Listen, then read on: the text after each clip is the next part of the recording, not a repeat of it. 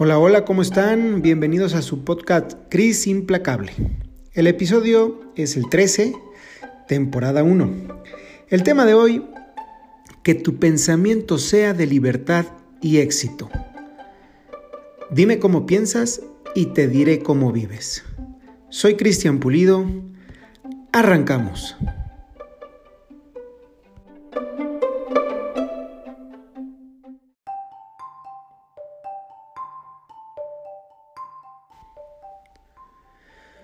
Pues muy bien, el tema de hoy es que tu pensamiento sea de libertad y éxito.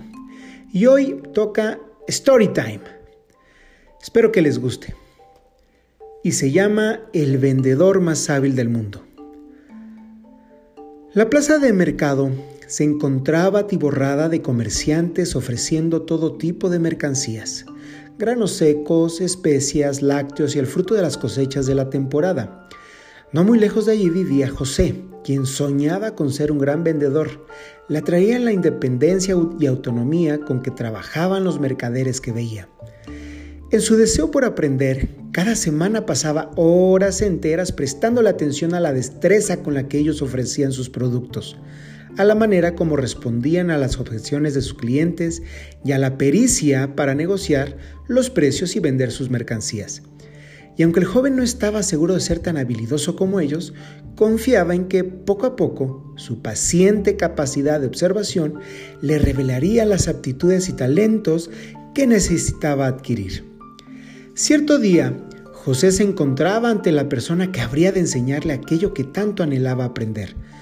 Curiosamente no sería uno de los tantos vendedores que observaba cada semana, sino un forastero entrado en años que apareció un día en el mercado, saludando a la gente y conversando con todos con tal familiaridad que era como si conociera a todo el mundo desde siempre. Hacia el mediodía, el hombre se situó debajo de una ceiba donde los mercaderes y campesinos se paraban a resguardarse del sol. Comenzó a hablarles de las ciudades y pueblos que había visitado en otras provincias y de lo mucho que su comercio y sus mercados se parecían. Campesinos y comerciantes que al igual que ellos cada domingo llegaban muy temprano a la plaza del pueblo con la esperanza de vender el fruto de sus cosechas. Todos con el mismo fin en, mente, conseguir lo suficiente para subsistir, para mantener a sus familias y quizá poder guardar algo para los tiempos difíciles. Bueno, ve al grano, ya dinos qué estás vendiendo para poder continuar con nuestros quehaceres, interrumpió con impaciencia uno de los presentes. Sin perder la calma, el hombre continuó relatando la manera en que los campesinos repetían esta rutina, semana tras semana, sin que su suerte cambiara, ni las utilidades aumentaran, y mientras tanto, los años pasaban, el cuerpo no les respondía igual que cuando eran jóvenes, y aún así, debían afrontar las arduas labores sin la ayuda de nadie. ¿Qué responderían, preguntó entonces el forastero, si les dijera que el vendedor más hábil del mundo quiere venir a trabajar para ustedes, ayudándoles a vender su carga al mejor precio posible, que desea mostrarles cómo duplicar el producido de su tierra y que está dispuesto a hacerlo todo absolutamente gratis? Diría que estás loco, gritó otro hombre provocando risas y burlas entre los demás. Ah, pero esa persona existe, afirmó el anciano. Y estoy seguro de que si les dijera que la puedo traer a trabajar para ustedes mañana mismo, me pedirían que me asegurara que cuente con esta o aquella habilidad, ya que cada una de, esas actividades demandan talentos y destrezas especiales. Es más, si pudiera escoger las habilidades de este ayudante, ¿qué destrezas quisieran que tuviera? ¿Qué aptitudes específicas quisieran poder dotarlo? Que sea hábil para los negocios, respondió alguien. Muy bien, dijo el anciano y procedió a escribir esta cualidad en una pequeña pizarra que llevaba consigo.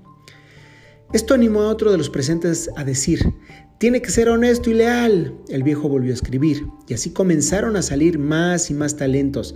Entusiasta, disciplinado, perseverante, laborioso, constante. Una tras otra continuaron surgiendo nuevas cualidades hasta que poco a poco la gente pareció no encontrar más atributos de los cuales dotar a aquel trabajador imaginario. Entonces el anciano levantó el pizarrón para mostrárselo a todos los que se habían reunido a su alrededor. Aquí están todas las aptitudes, habilidades y destrezas que les gustaría ver en ese vendedor ideal. ¿Cuántos quisieran de verdad tener a este hombre trabajando para ustedes? Todos dijeron, yo, yo. ¿Quién cree que una persona con estas cualidades está en capacidad de triunfar en cualquier trabajo que emprenda? De nuevo la aprobación fue general. Es más, prosiguió el anciano, ¿quiénes quisieran poseer esas aptitudes? Esta vez la, la aprobación fue aún mayor. El anciano cayó por un momento. Recorrió con sus ojos las miradas expectantes de mercaderes, mujeres y niños que esperaban con ansiedad la siguiente palabra que siguiera de su boca. Luego les dijo con gran entusiasmo, la buena noticia es que ustedes ya poseen todas estas cualidades. Este vendedor ideal al cual me he referido ya existe en cada uno de ustedes.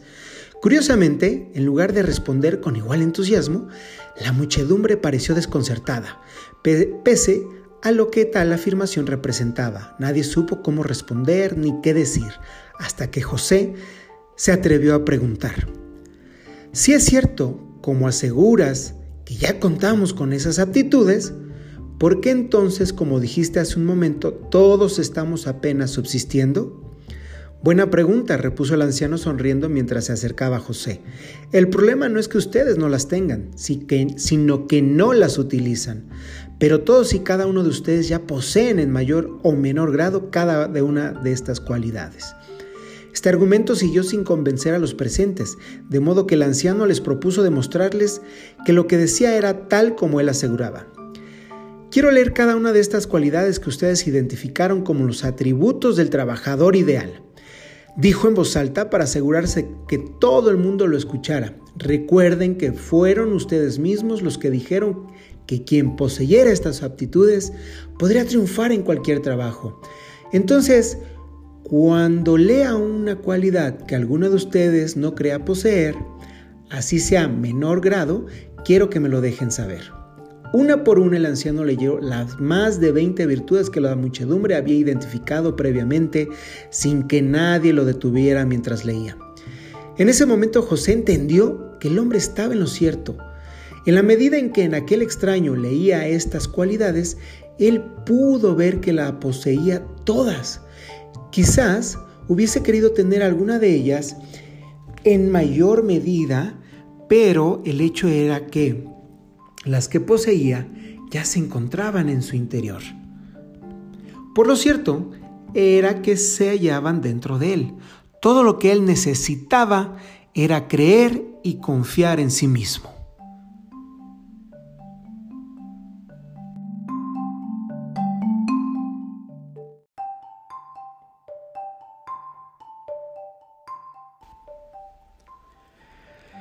Espero que te haya gustado esta historia. Esta historia nos invita a creer en nosotros mismos, a pensar en que podemos disfrutar de la vida. Si asumimos cosas que todavía ni siquiera pasan, estamos en un gran error. Recuerda que no debemos de dar por sentado que no contamos con las destrezas para triunfar. Debemos darnos la oportunidad de descubrir el potencial que ya se encuentra dentro de cada uno de nosotros. Y lo que es más importante aún, entender que así no creamos contar con dichas habilidades, siempre, siempre, pero siempre estamos en capacidad de desarrollarlas. ¿A poco no? Siempre será importante. Dime cómo piensas y te diré cómo vives. Es nuestro pensamiento el que determina nuestras actitudes y nuestras reacciones. Bien dice el antiguo proverbio, más se atormentan los seres humanos con la idea que se hacen de los problemas que con los problemas mismos. Espero que lo hayas disfrutado. Recuerda compartir este podcast a todos, amigos, vecinos, a todos. Mi nombre es Cristian Pulido y deseo que todos los días seas implacable.